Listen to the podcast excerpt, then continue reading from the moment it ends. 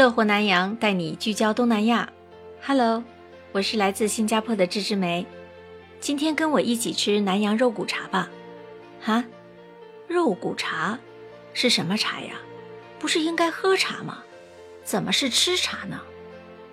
哎呀，你没听错，我也没说错，就是吃肉骨茶。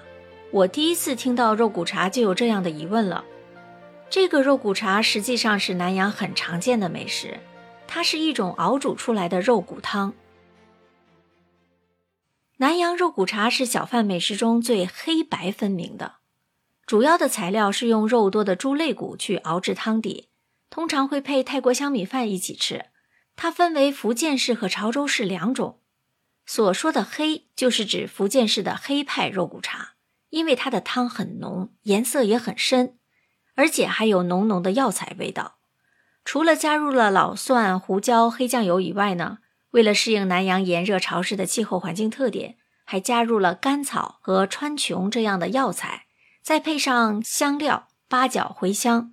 据说福建式肉骨茶是由中国福建永春家常菜炖肉骨演变而来的，它是南洋老派传统式的肉骨茶了，既有营养，又能滋补身体，还能帮助排除身体里的湿气。直到上个世纪六十年代的时候。出现了一种新式的肉骨茶，很受年轻一代的欢迎，就是潮州式的肉骨茶。它属于白派肉骨茶，因为它的汤很清，色很淡，胡椒的味道特别重，它有点辣，但不呛。白派肉骨茶通常是需要白胡椒、不去皮的蒜瓣和少许的五香粉，再和猪肋骨放入汤内，小火焖煮出来的。吃的时候，你可以点不同的部位。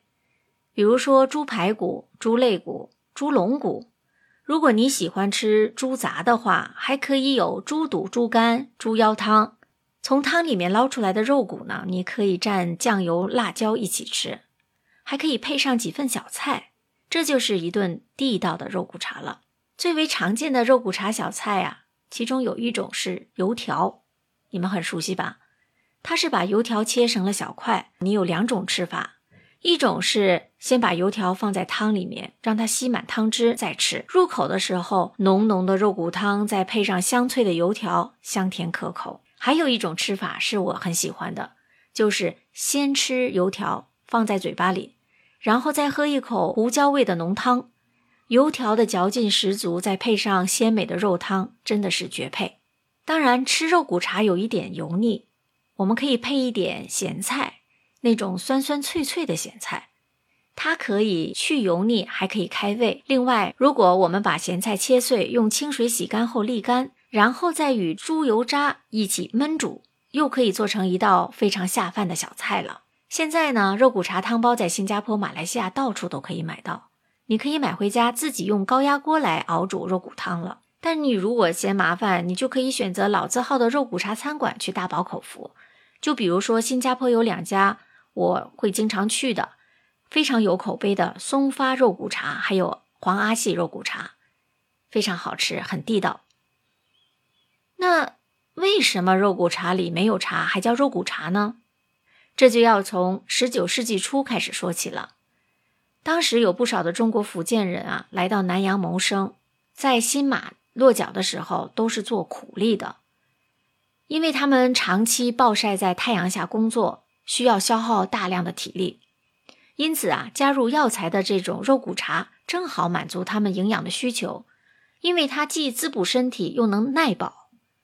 原本啊，这个肉骨茶是称为肉骨地的，在福建话里，地和茶发音相近，再加上食用肉骨茶的时候，通常都会泡上一壶中国茶来解腻，所以啊，这道美食到现在就称为肉骨茶了。你看。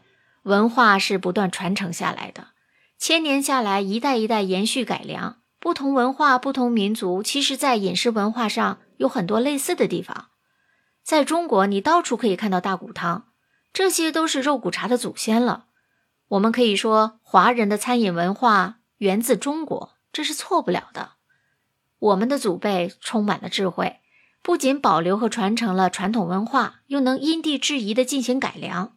让华人餐饮文化代代传承下去，不管是留洋到国外，还是在中国本地，都是这样的。是一件令人欣慰的事情。怎么样？听了我的分享，想不想吃肉骨茶呢？保证你吃了还想吃。感谢你的聆听，希望我的分享让你对南阳有了进一步的了解。点击订阅吧，在评论区写下你的想法，把我的节目分享给亲朋好友们，跟我一起走进南阳。咱们下期节目再见，拜拜。